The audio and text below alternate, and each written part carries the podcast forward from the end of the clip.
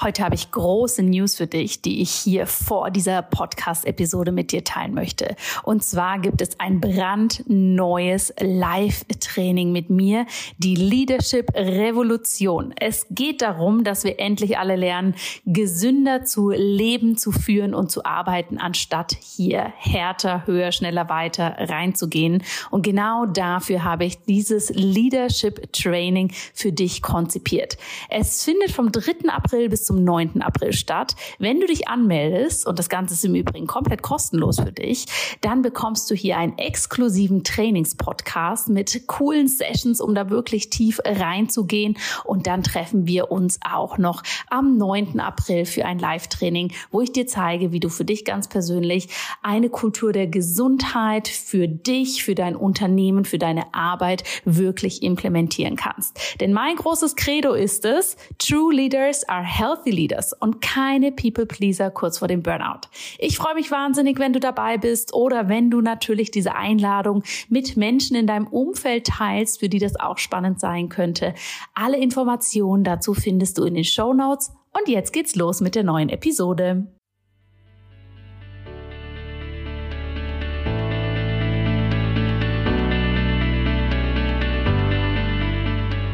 Hallo und herzlich willkommen bei In Good Health deinem Podcast für einfach gesundes Leben mit Dr. Jana Scharfenberg.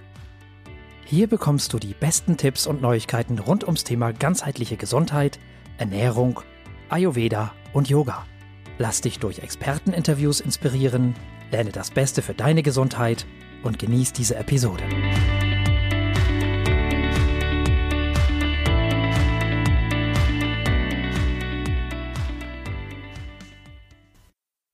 Hallo, schön, dass du heute wieder dabei bist.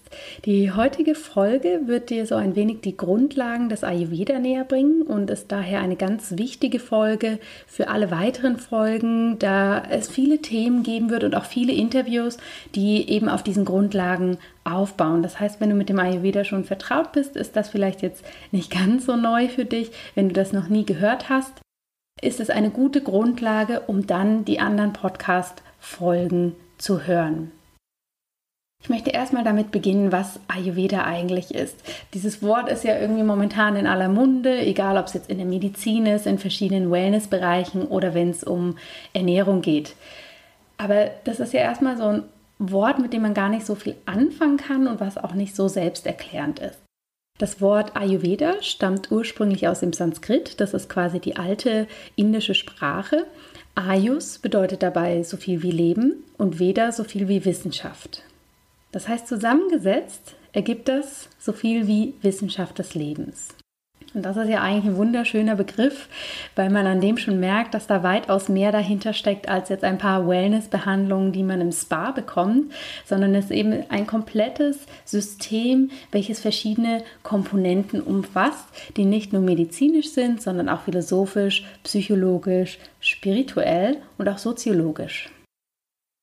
Der historische und geografische Ursprung des Ayurveda befindet sich in Indien. Aber diese ayurvedische Lehre versteht sich als System, was eigentlich jederzeit und überall von jedem anwendbar ist. Das ayurvedische Wissen wurde jahrtausende lang mündlich überliefert und wurde später in den vedischen Schriften festgehalten. Aber was genau ist denn jetzt die ayurvedische Medizin? Medizinisch gesehen versteht sich der Ayurveda als eine ganzheitliche Gesundheitslehre, welche sich zum Ziel gesetzt hat, Körper, Geist und Seele zu harmonisieren und somit eine Balance im täglichen Leben zu schaffen. Dabei ist ganz besonders nochmal anzumerken, dass das sehr undogmatisch ist. Ja, es gibt kein Muss im Ayurveda.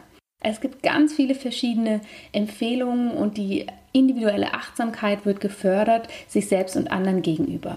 Also dieser Aspekt, was tut dir selbst eigentlich gut? Was nährt dich? Was ist für dich wichtig? Ist so ein ganz, ganz großer Bestandteil.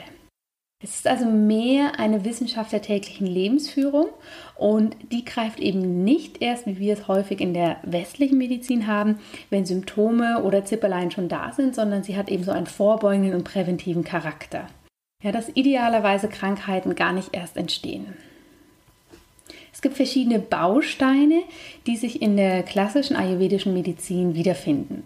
Das ist zum einen die Ernährung, das Verhalten, Beim Verhalten geht es darum, wie lebe ich Tages- und Jahreszeiten abhängig, aber auch, wie verhalte ich mich in welcher Lebensphase. Dritte wichtige Bestandteil ist das Bewusstsein. Hierunter fallen zum Beispiel eine Yoga-Praxis, Atemübungen und Meditation.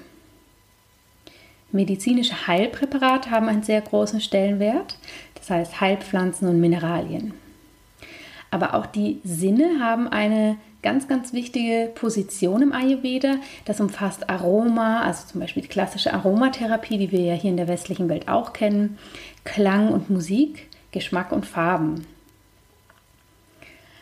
Der nächste wichtige Punkt ist die Reinigung, also die körperliche Reinigung. Darunter fallen Aspekte wie eine Panchakarma-Kur, darüber werdet ihr in einer der nächsten Folgen mehr hören, ausleitende Präparate, Diäten und Ölanwendungen. Und was ganz spannend ist, auch das fällt unter den medizinischen Aspekt, ist der Städtebau. Ja, das bedeutet, wie kann ich eine Stadt so bauen, dass sie für Natur und Mensch am besten ausgerichtet ist und die Energie am besten fließen kann. Wir kennen das ja hier eher so aus der chinesischen Medizin mit dem Feng Shui, aber im Ayurveda ist das auch ganz, ganz wichtig.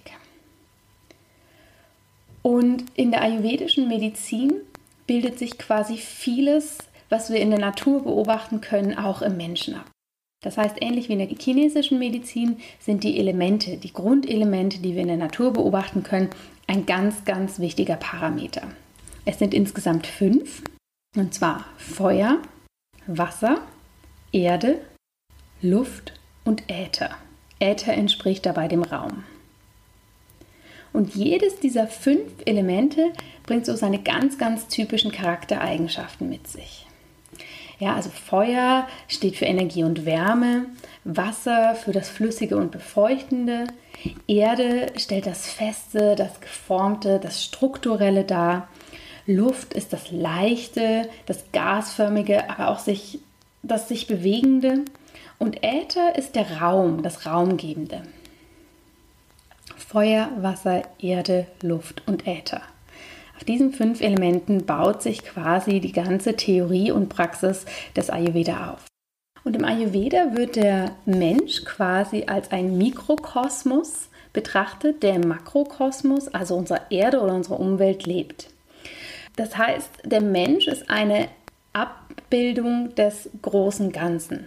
Und daraus wird eben gefolgert, dass diese fünf Elemente, die in der Natur, also im Makrokosmos vorkommen, auch in uns im Mikrokosmos gleichermaßen zu finden sind. Wie kann man sich das ein bisschen veranschaulichen? Feuer steht hierbei zum Beispiel für den Stoffwechsel, also für die Verdauung, aber auch für den geistigen Stoffwechsel in Form von Intelligenz. Wasser ist ja ziemlich einfach oder ziemlich anschaulich. Das sehen wir in den Verdauungssäften, im Speichel, in den flüssigen Bestandteilen des Blutes. Die Erde, also das Feste und die Struktur, finden wir im Knochen, im Knorpel, in den Muskeln, in Haut und Haaren. Luft stellt ja die Bewegung oder das sich Bewegende dar. Und das finden wir zum Beispiel in der Ein- und Ausatmung, in den Muskelbewegungen, aber auch in den Nervenprozessen. Ja, also wenn Informationen über die Nervenbahn weitergegeben werden. Und Äther, der Hohlraum, der findet sich ja auch ziemlich häufig bei uns im Körper, also zum Beispiel in den Atemwegen, im Brust- und Bauchraum oder auch im Magen-Darm-Trakt.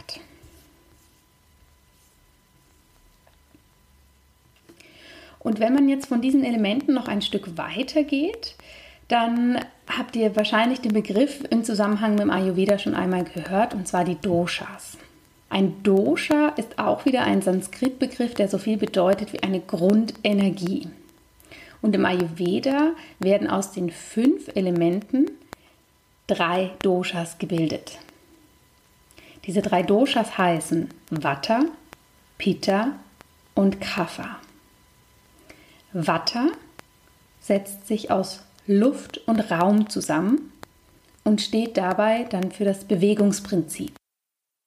Pitta setzt sich aus Feuer und etwas Wasser zusammen und steht dabei dann für das Stoffwechselprinzip. Und Kapha setzt sich aus Wasser und Erde zusammen und wird dadurch als das Strukturprinzip angesehen. Ich möchte jetzt auf die drei noch ein wenig genauer eingehen, damit du dir da noch ein bisschen mehr drunter vorstellen kannst. Vor allem, wo wir diese in unserem Körper finden können. Watter, nochmal zur Wiederholung, Luft und Raum, das Bewegungsprinzip sorgt für Wachheit, Bewegung, Lebendigkeit, ist für die Atmung verantwortlich, den Lidschlag, die natürlichen Bedürfnisse, also wenn wir zum Beispiel auf die Toilette müssen. Und geistig gesehen ist es für die Begeisterungsfähigkeit und für die Wachheit verantwortlich. Pitta aus Feuer und Wasser, das Stoffwechselprinzip, finden wir im körperlichen ganz eins zu eins eben im Stoffwechsel, also in der Verbrennung oder in der Verdauung, aber auch im Wärme- und Energiehaushalt. Geistig finden wir das eben in diesem geistigen Stoffwechsel, das heißt in den Emotionen, in der Intelligenz, aber auch so in diesem sich auf ein Ziel fokussieren können. Kaffer, was sich ja aus Wasser und Erde zusammensetzt und somit dem Strukturprinzip entspricht, finden wir auf körperlicher Ebene in der Struktur, in dem Zusammenhalt. Zum Beispiel in der ähm, Feuchtigkeit der Haut, in der Gelenkschmiere, aber eben auch ähm, im Gehirn. Also das Gehirn ist ja, sagen wir mal, ein sehr ein Organ mit sehr viel Substanz. Auch das zählt zu den Kafferstrukturen. Geistig und psychisch steht es für Ausgeglichenheit, Stabilität und Gedächtnis. Und grundsätzlich ist es wirklich so, dass jeder Mensch alle drei Doshas in sich trägt. Die sind aber immer individuell ausgeprägt. Das heißt, bei jedem Mensch überwiegt ein oder zwei Doshas. Das bedeutet, es gibt Vata-Typen, Pitta-Typen, Kapha-Typen oder eben auch Mischtypen, also zum Beispiel Vata-Pitta-Typen. Und wenn sich diese drei Doshas in der individuellen Balance befinden, dann wird in der ayurvedischen Medizin von Gesundheit gesprochen. Das heißt, ein Pitta-Mensch, also der, der viel Feuer in sich trägt, braucht etwas anderes, um gesund zu sein, als ein Watter-Typ, der eben viel Luft in sich trägt. Ich möchte im Folgenden gerne mal so diese drei Konstitutionstypen beschreiben. Das ist jetzt sehr bildlich gesprochen und ein bisschen übertrieben. Ja, weil die meisten von uns sind Mischtypen und wie gesagt, wir, wir haben ja auch alle drei Doshas in uns. Das heißt, wir werden immer so ein Mix aus verschiedenen sein. Aber wie sieht denn so der klassische Wattertyp aus? Der klassische Wattertyp, der ja viel Luft in sich trägt, der ist eher schlank, hat so einen schmalgliedrigen und feinen Körperbau, meistens feine, trockene Haare, hat einen unregelmäßigen Appetit, neigt meistens zu Verstopfung oder zu Blähung, hat häufig einen leichten Schlaf, der kann sehr, sehr schnell handeln, hat aber auch so ein bisschen ein flatterhaftes Wesen, also so dieser Social Butterfly. Er ist super kreativ, ist so ein bisschen ruhelos. Ja, also Ideen zu entwickeln fällt ihm total leicht, die dann aber umzusetzen ist für ihn ein ganz, ganz schweres Thema, da eben langfristig dran zu bleiben. Meistens können Wattertypen sehr, sehr schnell Sachverhalte begreifen, haben ein gutes Kurzzeitgedächtnis, aber so ins Langzeitgedächtnis wandern die Gedanken dann nicht so schnell. Das heißt, er vergisst auch wieder sehr schnell. Und das ist so ein bisschen eine schwankende Willenskraft häufig vorhanden. Der Wattertyp wird eher leicht nervös und ist auch dem Stress meistens eher ausgesetzt. Wenn man es mit einem Tier vergleichen würde, ähm, vergleiche ich Wattertypen immer mit so einer Gazelle. Also so ganz schlank, schnell unterwegs, aber eben auch lässt sich leicht aufschrecken.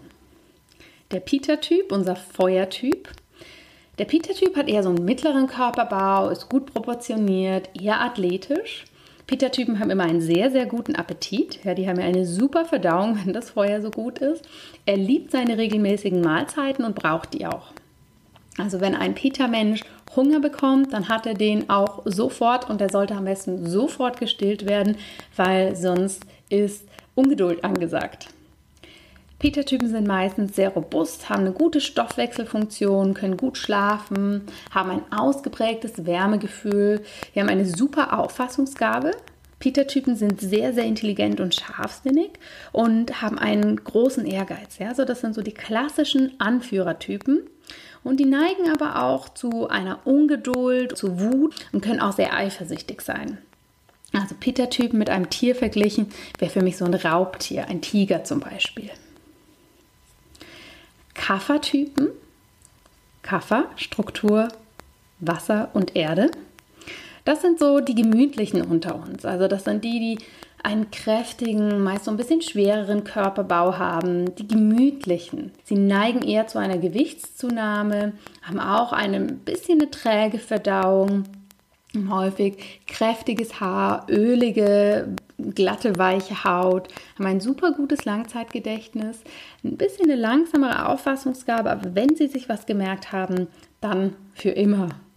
Sie sind sehr ruhig und ausgeglichen, schlafen gerne, ruhen sich gerne aus, haben aber auch ein sehr, sehr gutes Durchhaltevermögen. Also sie sind sehr geduldig, den kann man wirklich eine Aufgabe nehmen und die machen die sehr, sehr gewissenhaft bis zum Ende.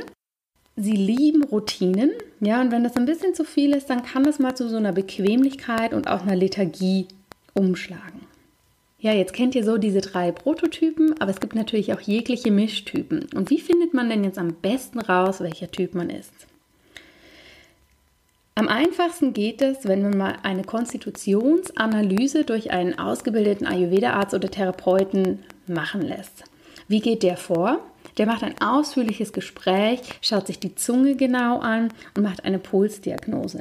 Gerade bei Puls- und Zungendiagnose kann man sehr, sehr viel rauslesen.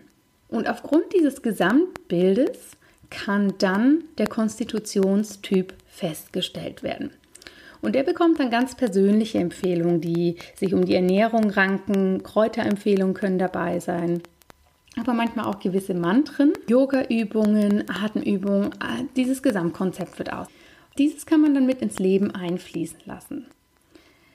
Unsere Grundkonstitution ist ähnlich wie unsere Genetik und wurde uns quasi in die Wiege gelegt. Auch wie unsere Gene verändert sich unsere Grundkonstitution nicht aber sie kann natürlich häufig durch äußere Einflüsse beeinflusst sein. Das heißt, die Tageszeit, die Jahreszeit, aber auch die Lebensphase. In den nächsten Podcasts möchte ich euch ein bisschen mehr darüber erzählen, wie eine ayurvedische Tagesroutine aussieht, wie der ayurvedische Jahresverlauf ist und was gewisse Reinigungsrituale im Ayurveda sind.